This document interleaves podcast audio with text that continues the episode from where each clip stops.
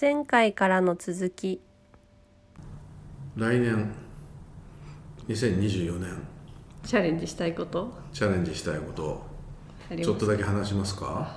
ぜひ。どうですか？私。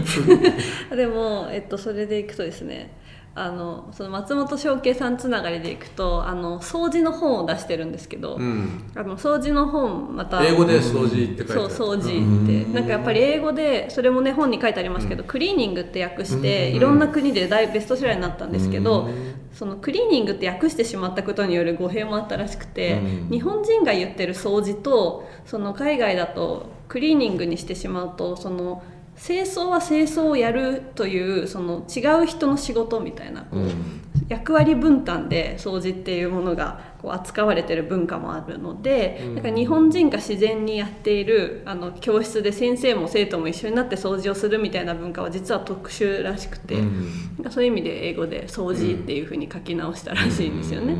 なんでその掃除の本読んでからなんか久しぶりにあのお掃除スイッチが入ってもともと結構家を掃除するの好きだったんですけど結構停滞してて最近はその本が積み上がってしまったことによって あの棚の上があの拭けなかったのがちょっとあの本を整えるところから始めまして一日ちょっとずつみたいな。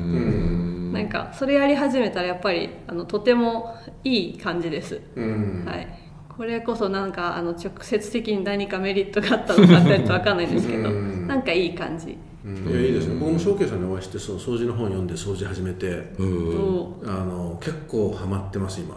ハマりますようん。ね楽しめますよね結構。いやあのやっぱり月に何度かあのクリーニングの人来てもらうみたいな発想だったんだけど、うんうんそれはその大事な機会を人にお金を払って渡してるっていう翔慶さんがね、そういうふうに言ってるのとあなるほどなと思った。いやあのそうなんですよね。一応補足,、補足というかするとそのクリーニング代行したりすることは全く否定していなくて、うん。その上でその外国人にじゃあ掃除って何なのかを説明する時の言い方が、うか。あのじゃああなたはその外注しちゃいけないんですかって聞かれた時の答えとしては OK なんだけれどもあなたはじゃあ瞑想を誰かにお金を払って代わりにやってもらえますかっていうことを説明するらしくて、なのでその自分のための時間であればそれは自分でやることに意味があるよっていうことみたいですね、うんなので外注しながら自分の掃除はここだけとか、うん。そういうのも全然 OK っていうふうに書いてありましあとみんなで話した時ねそのそれが空間のメタ認知に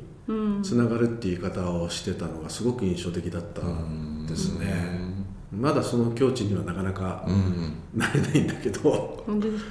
うん。私あのコロナ中そのオンラインでうん。松本翔慶さんのお掃除のコミュニティに参加してた時、うん朝何時だったんでしょう？8時とかにオンラインに集合して翔慶、さんはなんか京都のお寺で掃除するんですよ、で私たちは部屋を掃除する、まあ、どこでもいいんですけど外出てますって人もいるんですでその時にあったこうまあ瞑想とかヨガってガイドがあるじゃないですか、あれに近い感じで最初ちょっと導入のお話みたいなのがあって、じゃあ今日はあの地球の中の一角を掃除してる気持ちで自分の床を掃除してみましょうみたいな、そうすると部屋の床と思ってた場所がなんか日本の中の地球の中の一部であるっていう感じで メタ認知できてくるみたいな。でそれがなんか次の週はじゃあ宇宙の片隅を掃除している気持ちでってなっていくみたいなのは一つありましたね。メタ認知っぽいこう誘導として。確かに面白いね、なんかそのうん翔慶さんの本読んでてそこうやってほうき持って掃除してる絵とかが書いてあって、で僕思い出したのは「モモ」っていう映画で、あ本本あれですけどミシャエミヒャエル・エンデロエンデうん。であの掃除のおじさん出てくる。ああうん。なんか気づかせてくれる役割の方あはいはいですよね。はいそうですそうです。はいはいはい。でなんかそれとねすごい似てるなと思って。へ自分の中であのエンエンデとつながって、ああなんか通じるものがあるのかもね。うん、なんか時間の概念とーかあーなるほど。あの一個一個こう丁寧にやってるみたいな感じとか、それがなんかまあ話飛んじゃうけど資本主義みたいな人が来て時間泥棒が来て、みんなの時間をとあの取ってっちゃったらその人がどんどんどんどん孤独になっていくみたいな、そういう話だったんですけど。確かに。面白い。つながったんですね。つながったの、似てるなと思って翔慶さんとこのおじさん。つなが面白いですね。全然違う場所の。確かに来年に2024年ちょっと掃除をもうちょい楽しみ楽しめそう。楽しめそうですね。青井さんはどうですか？え僕ですか？なんだろうな。うーん。今のつながりでいくとあれですね。やっぱりちょっと仏教をちゃんと勉強してみたいなと、はい。うん。なんか由意識っていうのを去年とぐらいから今年うん。とか少しつらつつらつら勉強してんだけど、うん。これがもうめっちゃ面白くて、んえっ、と由意識のちょっと前の空とか、うん。空ってあの中眼とか、うん。あとその後のあそうね空海とかも面白そうだし、うん。なんかね有意識を中心にしてうん宮沢賢治もう一回読み直したりとか、うん。なんかそういうふうにちょっと,、えっとやっぱこれから間違いなく仏教の時代になっていくのでこう仏教もどうやってこう生かしていくかみたいな。なるほど。うん、ところをなんかすごい自分なりにちょっと考えてみたいなとういうんのがすごい楽しみですね。うん。葵さんはもともとユングとかもねあのお得意だから有意識とかつながりますよねきっと。何好き？ユング。あユング。うん。有意識とあかー。つながりそう。意識とか無意識とか、うん。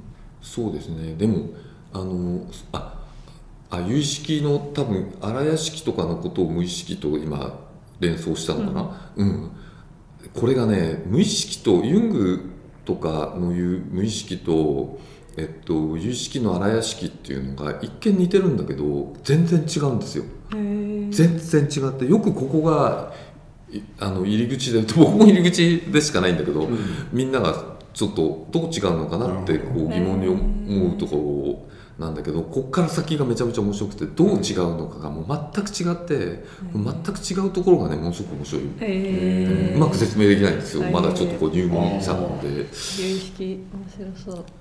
それこそ古典の深井さんも有意識面白いっておっしゃってましたよ意識は本ね当面白い。なんかね今これから変わろうとしている世界の OS がまあ簡単に言えば西西洋中心型、うん。途上国も含めて政治にしろ経済にしろこの原理が、うん、なんだろう資本主義にしろ民主主義にしろ、まあ、民主主義の人権にしろ、えー、18世紀17から18世紀ぐらいからずっとこう2300年間続いてきてそれがパクス・ブリタニカとかパクス・アメリカーナとか、でこれがやっぱりそのなんかこうブレグジットがあったりあるいはトランプがあったりえそのなんていうの右傾化極右化みたいなのがあってこうこう崩れていってる中からいろいろ今の、まあ、パレスチナの紛争とか、ウクライナとかもこう出てきてるわけじゃないですか。じゃあこれに変わる原理って何なのっていう時にやっぱり西欧のそういうこういろんなものの中心にあるのってやっぱこうエゴっていうか自我っていうことだと思うんですよ人権もそうなんだけど、この自我っていうものとこう自然とか社会とか自然とか宇宙とかっていうものとの関係をもう一回変えていく哲学が必要で 哲学とか科学とかそのあのが必要です。それを担えるのはもう仏教しかないんじゃないかっていう、そのことをもうはるか昔に数千年前から研究し尽くして、えーで言語化もできてるし、だからこうニーチェが150年ぐらい前に、あと150年ぐらいしたら西洋人も少し成熟してきて仏教が理解できるようになる、ん。でそうすると少しは西洋人ヨーロッパ人もマシになるんじゃないかって言ってるんだけどいやその150年目ぐらいが今ちょうど今なので、これからそのニーチェの予言が実現していくっていうふうに言っていて。なるほど。でその中で多分まあいろんなあるんですよね。こう原始仏教もあるし、いろんなのがあるんだけどなんか僕はそのゆ由意識っていうのがすごく面白いな、実はなんか好きを応援するカードも実はかかなり有意識的。そうなんですかへえそれはまだわからない。それは面それ白そうはなんか入門書みたいななんかありますか？えっとね入門書はこれ古典の深井さんも、うん。あの推薦している。あそうですか。えっと横山さん。あ横山さんかな？あごめんなさい、うん、横山横山光一って横山いう人の有意識のはい思想ってやつが、有識の思想っていうのがすごく分かりやすいと思います。うん。これ私今半分ぐらいまであ読み本ました当？あ読んでる。これでもここで話題になった？なんか僕買ってますね。あやってますか？はい。買ってました。え本当、うん。話題にしたかな？わかんないけど。話題になってないと買ってないとで思ううですかね。そんなに話してない気もしまだ話してないと思う。じゃあ龍之介それかそうですね。出雲で買ったやっぱ自分なりに理解するために自分の言葉にこう置き換えてえあの解説をしてるんですけどその中にうんうん。一人ひ一人一宇宙っていう考え方があって一人一宇宙っていうの。はい。はこれが結構あすげえなっていうそのた心しかないんだ。ただ心しかないんだ。前提としてはこう空なんだけど空の中にただ心だけがある。で心しかないんだ。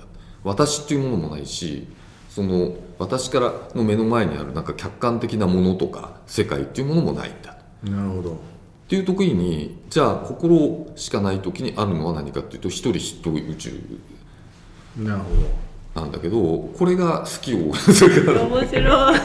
でファンダムっていうのはその前に、えっと、宮台どはいはい。先生、ええ。あの都立大のはい。宮台先生が言ってた、あの島宇宙っていうのがあってこれが大きな宇宙に対する小さい宇宙で小さいこうグループがその互いに無関係にこの宇宙空間の中にたもうたくさん無数に存在してるでそして大きな物語が終わって小さなこうファンダムを中心にしたその人たちの中だけでこう成立してる宇宙が多数成立してる。だこれをロングテールと言ってもいいんだいいし、その大きな物語を失われた後の、あれと言ってもいいんだけどそこファンダムエコノミーみたいなものが島宇宙だとするとこの島宇宙をもうちょっと突き詰めていくと一人一宇宙につくっていう。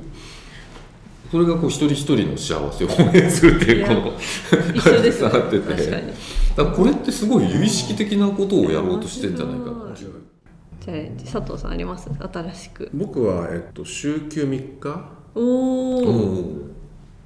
まあ少なくともアポを入れない日を1日。あなるほどなるほど。自分の休むかもしれないし。時間を自由に使える日そうそうそう。みたいな時間の使い方を変える。いいね。ちょっともうすでに始めつつはあるんだけどもうちょっとやってみようかなと。拍手そのうんそうだね。であと土日はもう全く仕事しないってやってたんだけど、うん。し土日に働いて平日休むみたいなやつももうちょい、なるほどなるほまあマネーグループみたいな。ねどそう水曜日休みなのいいですよね、と日曜日みたいなやつもあるし、まあ、必ずしも土日じゃなくても、まあ、子供も大きくなったし、うん。なんかそろそろその辺があの家族的にも OK になってきたんで、うん。そうすると少しできることもまた、うん。うん昨日あのレオスキャピタルワークスの,、あのアニュアルミーティングあのひふみのうん。年に1回あのなんだえっとと投資家集めてあのイベントがあるんだけどそれにあの登壇してきたんですけど、で日曜日に丸の内に行ったら、やっぱ普段と全然違う感じで、なんかこ子供連れとかがん。なんか笑顔でいるみたいなね。なんかそでクリスマスの雰囲気みたいな、うん。あそまあ、そういうのもいいなと思って。うん。ででもそれもだから、まあ、ある意味フィルターバブルなんでね。平日しか働かなくて、土日の丸の内は知らなかったっていうか、避けてたみたいな、うん。それが行ってみたら意外と面白いなみたいな、うん。ここでワイン飲みながらみたいのはあってもいいなっていう、そういう働き方のとこかえな、ー面白いですね。いいですね。うん。チーム的にはどどう調査部的なチャレンジ2024年、うんかなりあの各自自分の好きを生かした 感じになってきてると思うので、うん。こういろんなところからいろんな人に会って、うん。えー、とアンテナ張って動いてみるっていうところは引き続きうん。ちょっとやってみたいところですね。うん確かに。あとはあれか調査部としても古典とコラボ。そうですね。どうしようかみたいな。